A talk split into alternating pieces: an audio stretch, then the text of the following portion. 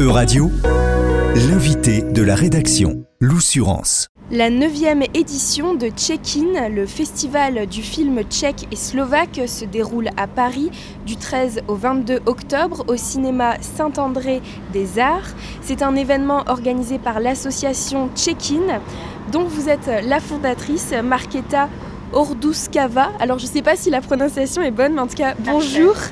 Merci de me rencontrer. On est dans un, café parisien pour euh, discuter euh, de ce festival. Donc concrètement, ce sont dix soirées qui mettent en lumière des femmes cinéastes, euh, ainsi que la façon dont le cinéma tchèque s'enrichit par la contribution de cinéastes venus des pays voisins.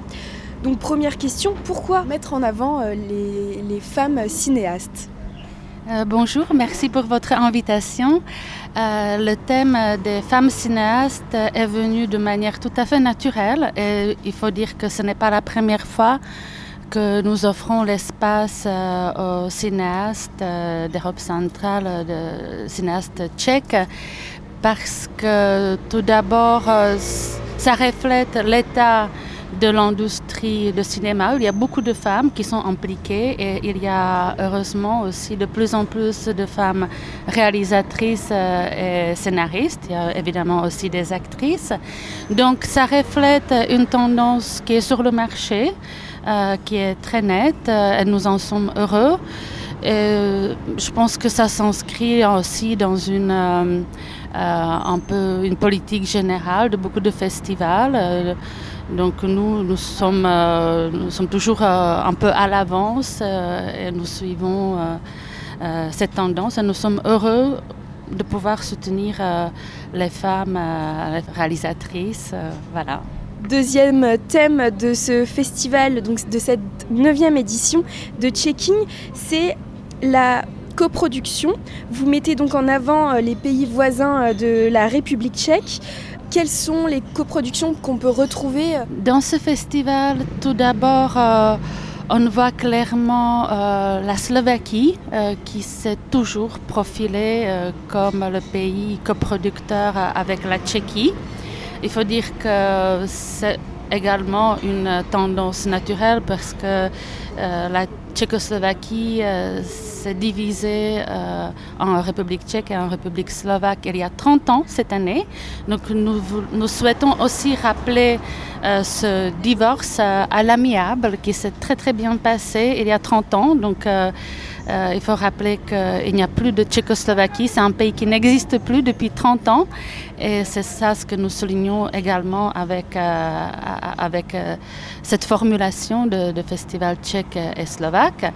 Les cinéastes néanmoins sont restés toujours profondément liés et très au courant de ce qui se passait mutuellement sur les scènes cinématographiques des deux pays.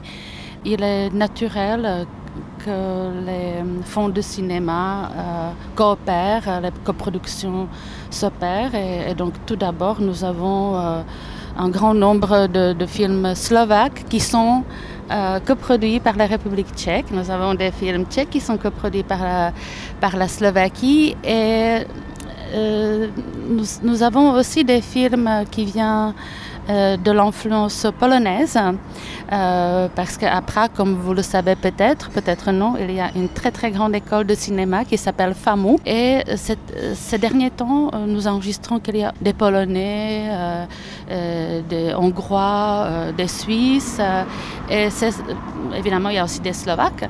Donc cette année, nous avons par exemple un film d'un grand réalisateur d'origine polonaise euh, qui s'est installé à Prague et qui a tourné euh, son film euh, avec sa femme tchèque et avec des acteurs tchèques. C'est une coproduction avec la Pologne.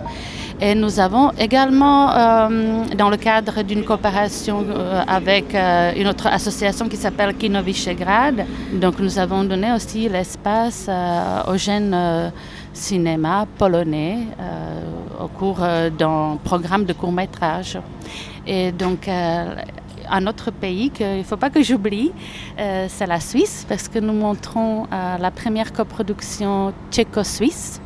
Euh, réalisée par Fiona Ziegler, une étudiante de la FAMU, qui a appris d'abord le tchèque pour pouvoir venir étudier à Prague à, cette école et nous l'avons déjà accueilli dans le passé avec son court métrage, avec une délégation d'étudiants de la FAMU et nous sommes ravis de, l'accueillir cette année avec son premier film qui est donc euh, tchéco-suisse, moitié français, parler français, moitié parler tchèque.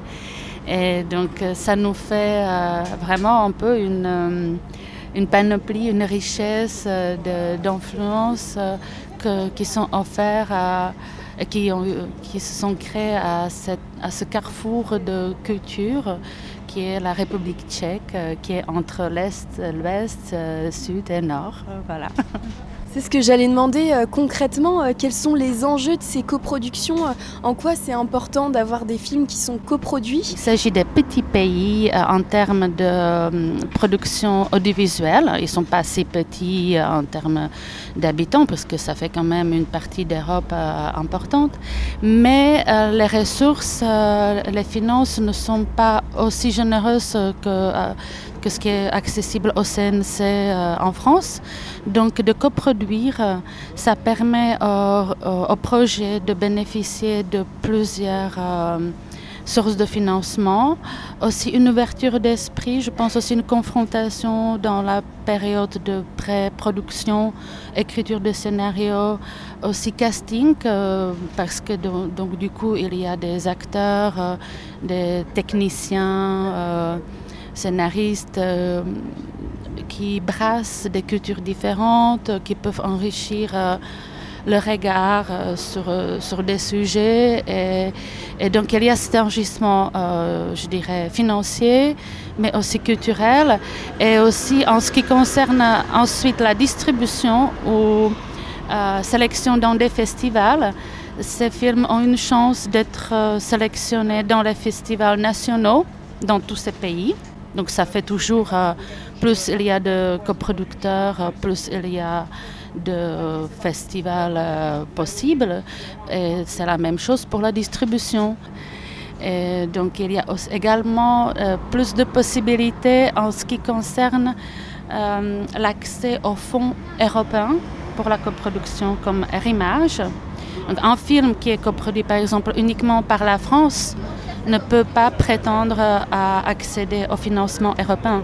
Mais quand il y a un film qui est coproduit entre la France, la République tchèque, la Suisse euh, et, par exemple la Pologne ou la Slovaquie, euh, le dossier peut être monté pour demander au fonds européen qui soutient justement cette coopération euh, dans les industries culturelles.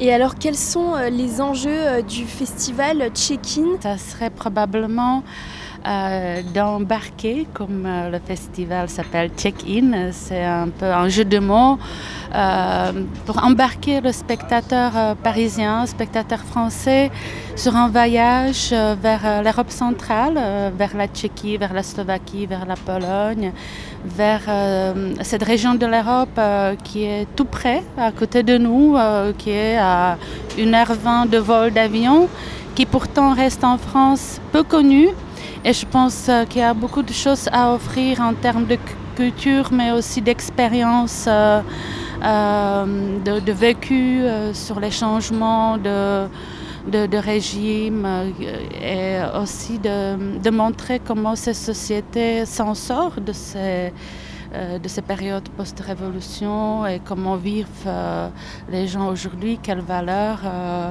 ils ont quels, ont, quels sont les problèmes qu'ils peuvent côtoyer. Donc notre enjeu, c'est de construire un pont entre Paris et l'Europe centrale afin qu'on se connaisse mieux, qu'on se comprend mieux, qu'on travaille mieux ensemble et que voilà, qu'on qu'on arrive à, construire euh, quelque chose ensemble, comme, l'Europe, comme cette communauté euh, des, gens cultivés et euh, qui peuvent agir ensemble pour le bien de, notre continent et de notre terre. Merci beaucoup Marquetta d'avoir présenté donc la 9e édition du festival Check-in qui, je le rappelle, se déroule du 13 au 22 octobre à Paris. Merci et à bientôt dans les salles. Euradio vous a présenté l'invité de la rédaction. Retrouvez les podcasts de la rédaction dès maintenant sur euradio.fr.